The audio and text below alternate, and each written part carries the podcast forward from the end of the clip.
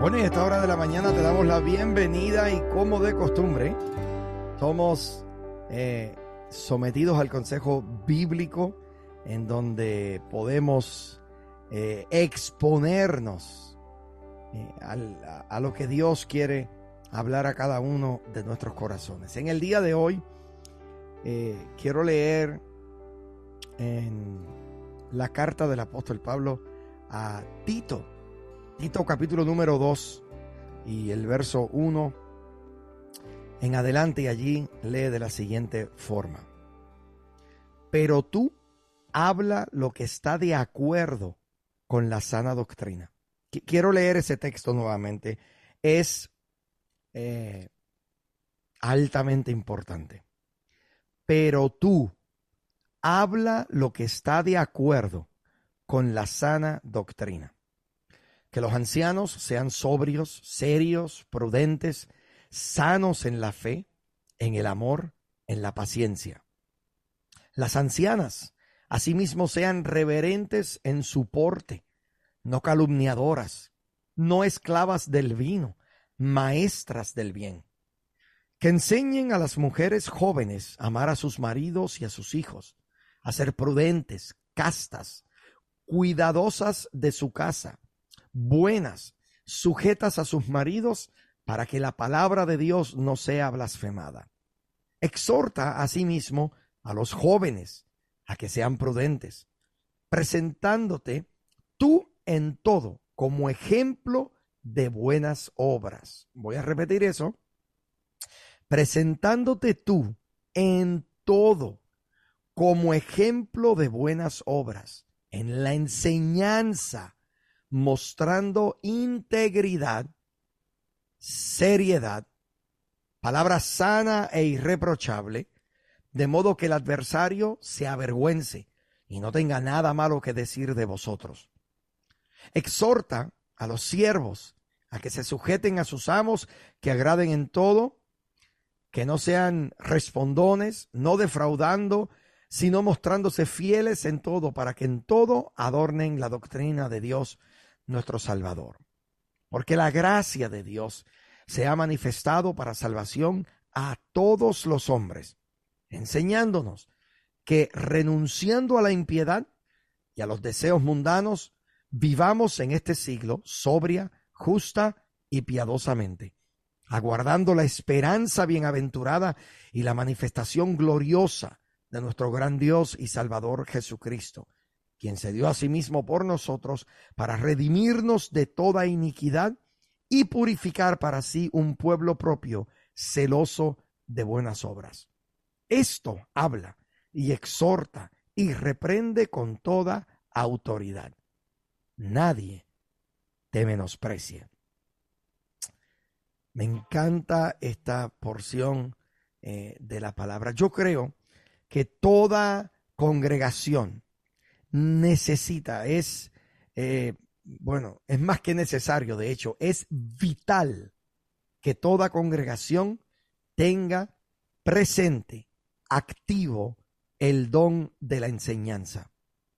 En su carta a Tito, el apóstol Pablo insta a los maestros a proclamar cosas que convienen y que tienen que ver con la sana doctrina. Mi hermano, cuando la palabra de Dios se enseña con precisión, hay transformación integral en la vida del pueblo que la está escuchando. Y no solo eso, como consecuencia a esa palabra y a esa transformación integral, su conducta, el porte de ellos, la manera en cómo ellos eh, eh, eh, se mueven y se dirigen en el mundo, también es impactada. Por eso es fundamental que los pastores y maestros se dejen guiar por el Espíritu Santo y la palabra de Dios, no por sus propias ideas, no por cómo se sientan en el, en el momento. El razonamiento humano puede parecer atractivo, pero no tiene el poder de cambiar permanentemente vidas para que mejoren. Solo las escrituras enseñadas con precisión pueden hacer esto. Y, y, hago ese énfasis. Solo las escrituras enseñadas con precisión, porque las escrituras enseñadas de manera irresponsable engendran y crían creyentes irresponsables. Eso usted lo puede ver. Solo tiene que entrar a TikTok y ver la cantidad de disparates, de falsas doctrinas y de ideas equivocadas, erróneas, que se proliferan por esta red social en nombre de que es lo que la Biblia dice. Qué tristeza y qué preocupación profunda la que hay en mi corazón cuando veo y escucho estas cosas. La sana enseñanza doctrinal eh, va a desafiar eh, no solamente nuestro comportamiento, sino también nuestras actitudes. Va a impactar nuestros motivos y nuestra forma de pensar. O sea que impacta mi testimonio. Y me, gusta eh, esa línea de que impacta mis motivos. O sea, ¿por qué hago lo que hago? ¿Alguna vez te has preguntado eso? ¿Por qué causa, motivo, razón, circunstancia hago las cosas que hago? ¿Será para que Cristo se glorifique en mi vida? ¿O será simplemente eh, mi motivación, mis propios caprichos, mis miedos o mis malas experiencias pasadas los que me mueven a hacer las cosas que hago? El absorber y aplicar fielmente las escrituras eh, va a lograr que nosotros aprendamos a negar la impiedad y los deseos pecaminosos. Eh, el poder nosotros absorber y aplicar fielmente la palabra del Señor nos invita a vivir en rectitud en un mundo que no es recto. Dime, ¿cómo, cuán eficazmente está siendo edificado en la palabra del Señor? Esto es una pregunta muy importante. Siempre que alguien me hace eh, una pregunta, ¿a qué iglesia? ¿Dónde me debo congregar? ¿Dónde? Siempre digo, en el lugar en donde puedas crecer integralmente. O sea, crecer en todas las áreas. No, no recomiendo que nadie busque un lugar para congregarse porque eh, tengan una excelente eh, un excelente equipo de alabanza y adoración, porque tengan excelente música o porque tengan excelentes luces. Pareciera ser que hoy en día eso se ha convertido en lo más importante. No es que no sea importante. A mí me fascina el hecho de que somos bendecidos en Casa de Gracia con el equipo de alabanza y adoración. También tenemos luces y tenemos eh, cantidad de cosas que añaden a la misión pero ese, el, que tengamos buena música, el que tengamos buenas luces, no es la esencia de quienes nosotros somos como iglesia del Señor. Entonces, por favor, entiende eso. A la hora de buscar congregarte, asegúrate de que en el lugar en donde estás, estás creciendo, estás siendo bendecido y estás siendo desafiado a lograr vivir mucho mejor? Esa es una pregunta muy importante. Necesitamos ser responsables con el alimento que ingerimos. Nadie aquí va a un restaurante de comida mala. Nadie aquí va a un restaurante donde la comida sabe desabrida o quizás eh, está sobre cocinada. Esos restaurantes terminan quebrando porque la gente no los visita.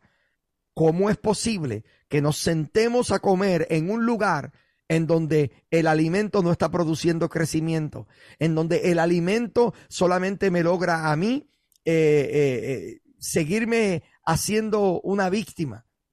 Donde el mensaje que estoy oyendo solo me asusta porque solo se predica del infierno y, y, siempre eh, el énfasis es el pecado y no la sangre de Cristo y lo que esa sangre logró en mi vida para yo ahora vivir al nivel y a la estatura que yo he sido llamado a reinar en vida. Entonces en el día de hoy es un buen día. Hazte esa pregunta. ¿Estoy creciendo integralmente en todas las áreas de tu vida. Y si no es así, mi hermano, escapa por tu vida. Necesitas entender que estamos llamados a ser instruidos, a ser parte de un lugar en donde hay pan de vida, en donde hay alimento fresco. Si asistes a un lugar en donde la enseñanza eh, o, o donde se enseña, perdón, la verdad bíblica, mi hermano, eres grandemente bendecido. Estás en un gran lugar. Tenga en cuenta, por favor, que el objetivo del maestro, el objetivo del pastor, es presentar suficiente verdad para que usted pueda vivir una vida agradable a los ojos de Dios. El pastor no es el responsable de, de, tu comportamiento. Él es responsable de darte la palabra que se convierta en un rema, en una revelación, en una palabra viva que te produzca el deseo de vivir mejor. La palabra instruye no solamente al miembro común, sino aún hasta el liderato de la iglesia a hacer esto. Por lo que nuestra respuesta debe ser agradecer a Dios, porque Dios se ha asegurado de que por medio del lugar en donde nos congregamos, recibimos una enseñanza sólida para nuestro crecimiento integral en Dios. Salgamos hoy, enfrentemos nuestro trabajo, enfrentemos nuestra vida y en el proceso sigamos aprendiendo de este Evangelio de gracia y verdad.